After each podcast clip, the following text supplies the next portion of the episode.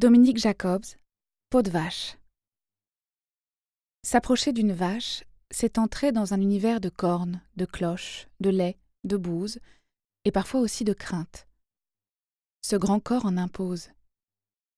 Bien sûr, vous l'aimez, mais pas de trop près. Pourtant, la vache ne cherche noise à personne, et pourrait bien vous envoûter. Je suis tombée amoureuse d'une vache. Oui, on peut tomber amoureux d'une vache, rarement d'un cochon, comme on peut être amoureux d'une vigne, rarement d'un hectare de betteraves. C'était dans un champ banal, fleuri comme une tapisserie du Moyen Âge, et piqueté d'arbrisseaux.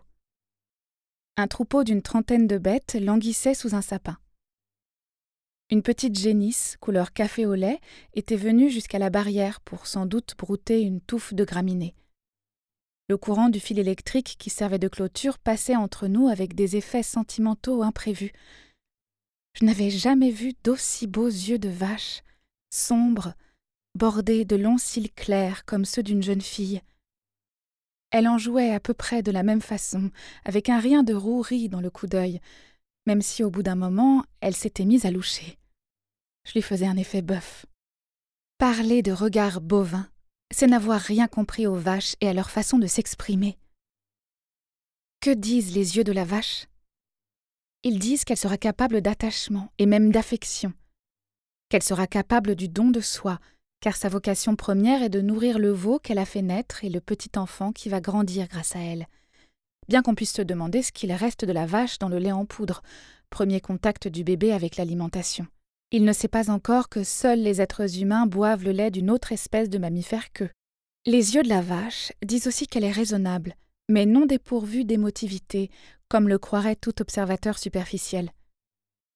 Seulement elle ne fait pas la folle comme une chèvre qui frétille et qui grimpe partout, rendue étourdie par sa hâte de plaire et qu'on appelle parfois avec condescendance la vache du pauvre.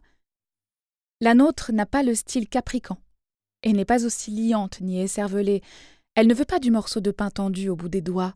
Elle n'en mange pas de ce pain-là. Ses yeux disent qu'elle est indomptable, voire frondeuse, et que personne ne lui fera la loi, à part le chien du fermier. Nous y reviendrons. Ils disent aussi qu'elle apprendra moins bien qu'un cheval. Ce n'est pas elle qui défilera au son des clairons de la garde républicaine, qui sautera des obstacles en troncs d'arbres dans un concours hippique, ou qui supportera un passager pour tourner en rond au bout d'une corde dans un manège. Elle ne tolérerait jamais la tiraille de l'art équestre.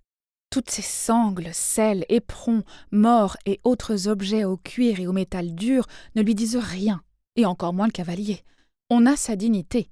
Personne ne voyagera sur son dos, contrairement aux chameaux et aux dromadaires, bien obligés d'accepter la charge malgré leur arrogance, leurs grands airs et leurs regards vindicatifs d'éternels entravés.